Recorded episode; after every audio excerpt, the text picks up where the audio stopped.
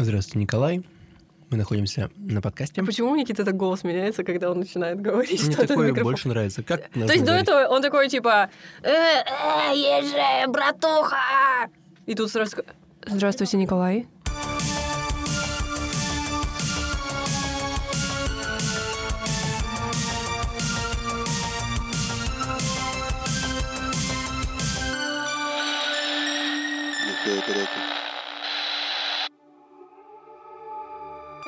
Привет! Мы не в своей тарелке. В каждом новом выпуске мы будем рассказывать вам о таинственных, возможно, жутких, местами абсурдных историях, которые так или иначе будоражат умы миллионов человек по всему миру. Данный аудиоподкаст носит исключительно развлекательный характер. Все мнения, высказанные авторами, являются их личными оценочными суждениями и не преследуют цель дискриминировать или запугать кого бы то ни было. Всем привет, дорогие слушатели! С вами подкаст «Не в своей тарелке». И тут мы в студии с Колей, Никитой и, собственно говоря, вот она я, Елизавета. Сегодня мы с вами поболтаем немножечко, да, ребятки? У нас продолжается межсезонье, и это очередной бонусный выпуск от «Не в своей тарелке». Вообще, на самом деле, мы сейчас дозаписываем вот именно эту вставку для того, чтобы ну, кое-что разъяснить вам, ребята. В общем-то, этот выпуск является очень интересным и уникальным, Почему, Елизавета, расскажите нам. потому что это самый первый выпуск, который мы записывали. Это прям самое начало. Это вот когда мы собрались, договорились записаться, подготовили тему, встретились и записались. Записывались мы сколько? Четыре часа, по-моему, да? А, Да, примерно 4 часа мы записывались еще в прошлом году, и этот выпуск долго лежал на полках, мы вообще думали его не выпускать, но мне кажется, вам интересно будет послушать, как же все-таки мы звучали на самой первой записи. Всем привет, меня зовут Коля. Э, Я решил э, лично представиться специально для вас, мои дорогие слушатели. Ну, в принципе, все. Прошел реально целый год с того момента, как мы записали этот выпуск, и, ребята, тема этого выпуска — салимские ведьмы. Мы почему-то решили, что это будет очень прикольная первая тема, но в итоге ее задвинули. Да, и этот материал очень долго валялся на жестком диске. Но сейчас мы его смонтировали и презентуем вам, дорогие слушатели. Второй сезон стартует совсем скоро, а пока что приготовьте ваши ушки и погнали. Всем привет, меня зовут Коля. Э, Хотелось бы как-то лично еще раз вас поприветствовать. Все, come on and dance нафиг. Это очень-очень весело. Но, ребят, сейчас будет небольшое пояснение. В общем, когда мы в первый раз решили записаться, мы придумали фишку с перемещениями во времени, в пространстве, чтобы рассказывать историю, ну, немножко художественной краской и все такое. В общем, сейчас будет это самое перемещение. А, ненавижу эти скачки во времени. Не шуми, нас не должны заметить. Ребят, мы с вами перенеслись на 329 лет назад в деревню Салем, штат Массачусетс. Есть идея, почему мы тут? Мы попали в сериал э, «Сабрина маленькая ведьма» или что-то типа того. Там был Гриндейл город. А, Салем. Салем был только кот. Тогда, получается, мы попали внутрь черного кота. Окей, никто не догадался. Ну, в любом случае, давайте сейчас посмотрим завязку этой ужасной истории. Это был обычный колониальный дом из дерева. Никаких излишеств, все строго, все на своих местах. Пастор Сэм, строгий и высокий мужчина, сидит за столом в слабом свете керосиновой лампы и готовится к завтрашней службе. У них совсем небольшой приход. Каждого из жителей этого городка он знает лично. Ох, как же все они ему надоели. Вечно недовольны, подозрительны. Эти людишки слишком мелочны, да и они порядком задолжали ему. Первый год его службы жалование приходило исправно. Однако теперь жители города постоянно недоплачивали ему. Им, видите ли, не нравилось, что пастор позволяет себе покупать новые чаши для причастия, не спрашивая своих прихожан. Да чтоб они понимали, дальше своего носа и грядки с бататом не видят. Сэм уже сто раз отвлекся. В своих мыслях он просто потерял нить своих рассуждений. Он потер виски. Вот уже второй год он пастор в Салеме. После того, как на Барбадос, где он жил со своей семьей, обрушился ураган, ему срочно пришлось продавать свою землю и возвращаться в Бостон вместе с женой Элизабет и детьми. С собой он прихватил рабыню Титубу.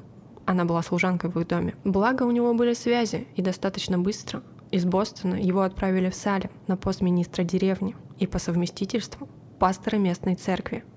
Деревня – место неспокойное. Местная община состояла из недоверчивых и узколобых людей. И, конечно же, постоянный страх, что вот-вот произойдет нападение коренных жителей, только усугублял их настрой. Они суровые и хмурые, их жизнь совсем не сказочная. Относительно недавно они прибыли в Новый Свет из Англии и своими руками отстроили свое поселение. Название Салим они выбрали неспроста, ведь это в честь Иерусалима. Так они подчеркнули значимость их городка. Каждый в этом поселении был глубоко верующим и богобоязненным человеком.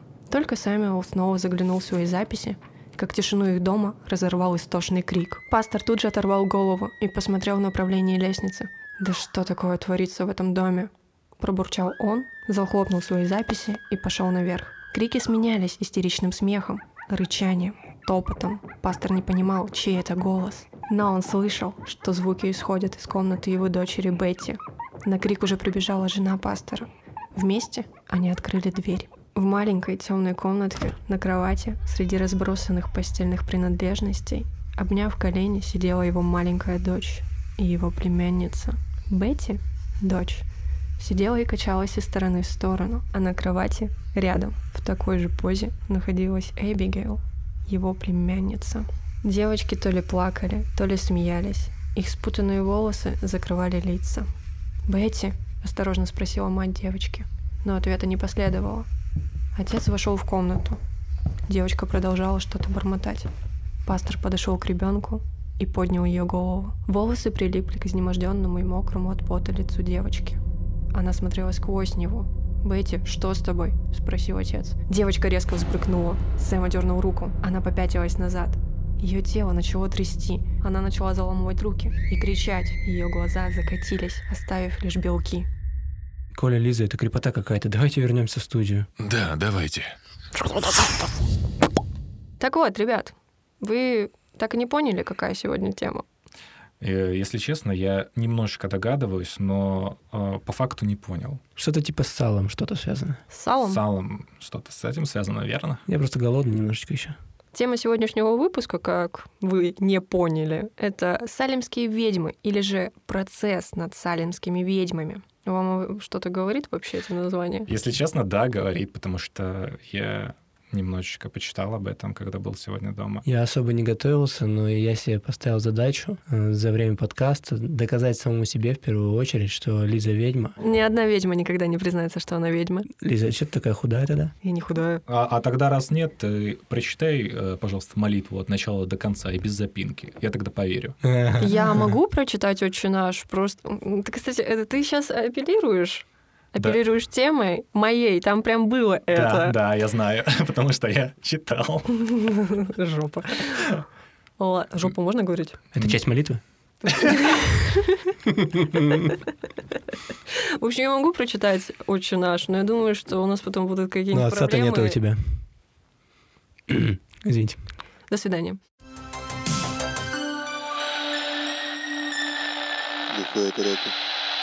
Так вот, охота на салимских ведьм, или же сейлемских ведьм, ну, кому как удобнее. Одна из самых знаменитых охот на ведьм в истории. Судебный процесс, проходивший в новоанглийской деревеньке Салим с февраля 1692 года по май 1693 года. Для понимания нужно рассказать о том, кто такие пури... А, о, Салим. Салем. Салам. Салам. Салем — одно из первых пуританских поселений, основанное в 1626 году. Для понимания нужно рассказать о том, кто такие пуритане. Или, может быть, ребят, вы знаете, кто такие пуритане? Пуритане, они же как э, аскет такие, религиозные прям фанатики до чертиков. Правильно. Религиозные до чертиков. Все правильно. Все верно. Все верно. Все верно. Давай э, продолжишь, может быть, а то чувствую себя, как будто меня в школе спросили. А, а что, а вот, Коль, что ты знаешь об этом? И я начинаю просто вспоминать первое, что попалось мне в голову. А у меня это вообще по факту все записано в блокнотике. Коля, ты как дед. А, ну, я, я не пользуюсь смартфонами, я все сюда пишу, в блокнот свой. Я его как купил, все сюда пишу. Ты фонариком с телефона А, светишь. Да. Итак, пуритане — это такой крайне аскетичный, религиозный народ, вот я бы даже сказал фанатичный, потому что у них все как-то как будто в крайность. -то. Они кто? Протестанты, получается, то есть ни иконок, э, ни вот этой, ничего, Правильно, да, символики, да. Ни, ни финты у них нет. Им нужно отпочковаться от э, римской церкви полностью. У них Мгм. вот эта вот главенствующая мысль и цель, что никакой иерархии. Насчет отпочковаться у меня есть друг протестант, и он каждое воскресенье на утро после тусовки пытался отпочковаться от нашей вечеринки и уходил в церковь к себе. Ну, Вот это уже настолько было это ответственный народ, протестанты. А ваши вечеринки были в каком ключе? Ну, протестанты они вроде и не... В божественном ключе. Ой, что, работает? Все? Можно? Идет запись. Класс. А, Всем привет, это Лиза на монтаже. Короче, а, я вот раньше совсем не знала, как реагировать на шутки парней. А, На самом деле до сих пор не понимаю. Ну ладно. Ну, короче, вот. Пуритане — это английские протестанты, не признававшие авторитет римской церкви, считающие, что вся церковная иерархия — это баловство и лишнее расточительство. Они — люди крайне суровые. Даже у детей не было игрушек, так как это считалось излишеством. Для детей, по мнению пуритан, подходили занятия полезные, такие как рыбалка и охота для мальчишек, а для девочек, ну, больше подходило прясть, шить и готовить. Любые бедствия и невзгоды, например, потерю урожая, домашнего скота, смерть детей, землетрясение или же просто плохую погоду, они списывали на Божий гнев. Вам не кажется, что мы тоже пуритане? Почему? Ну, как минимум, у нас есть тоже свой колдун, на которого можно свалить все нечестивые дела. Ну и что там?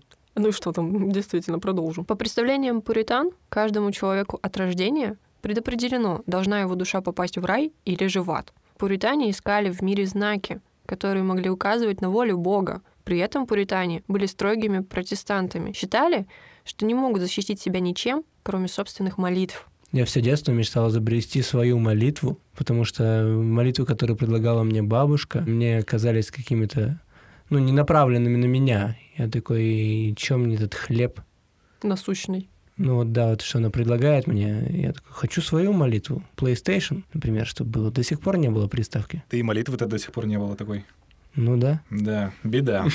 В 1641 году английским законодательством, которому подчинялись и переселенцы, колдовство было объявлено уголовным преступлением. В представлениях американских пуритан одной из главных причин бедствий стали ведьмы. Представление о том, что угроза исходит именно от ведьм, было связано с убеждением, что женщины более похотливы и легче поддаются влиянию дьявола, чем мужчины. Вот мне было интересно, почему, ну, считали, что женщины более похотливы. Вот, Лиза, например, мы здесь все сидим, и я хочу лично спросить, ты более похотлива, чем мужчины? Смотря какие Как, мужчины. представи- как представитель э, женщин. Я представитель женщин, это очень... Официальный Это очень официальное такое, на Ну, самом деле, сейчас, ну титул да, мне. среди нас, Среди вас, мере. окей, я понимаю. Нельзя же всех под одну гребенку. Нельзя сказать, кто похотливый, кто не похотливый, типа в целом. Просто есть похотливые люди, есть непохотливые люди. Это же мы говорим о людях, о пуританах, о патриархальном обществе, где в целом женщин... Где мы говорили? Сбилась я с Ты мысли. очень похотливо. А, Я не похотлива.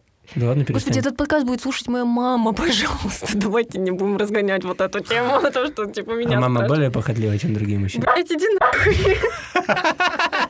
Я просто хочу максимально подвязать то, что ты ведьма, и пытаюсь ко всему придираться. Пока понимаю, давайте как-нибудь без разгона, Лиза, ко мне, короче, не обращаемся, просто снова начнем вот эту тему. Ты спросил, почему они считали, что женщины более похотливы.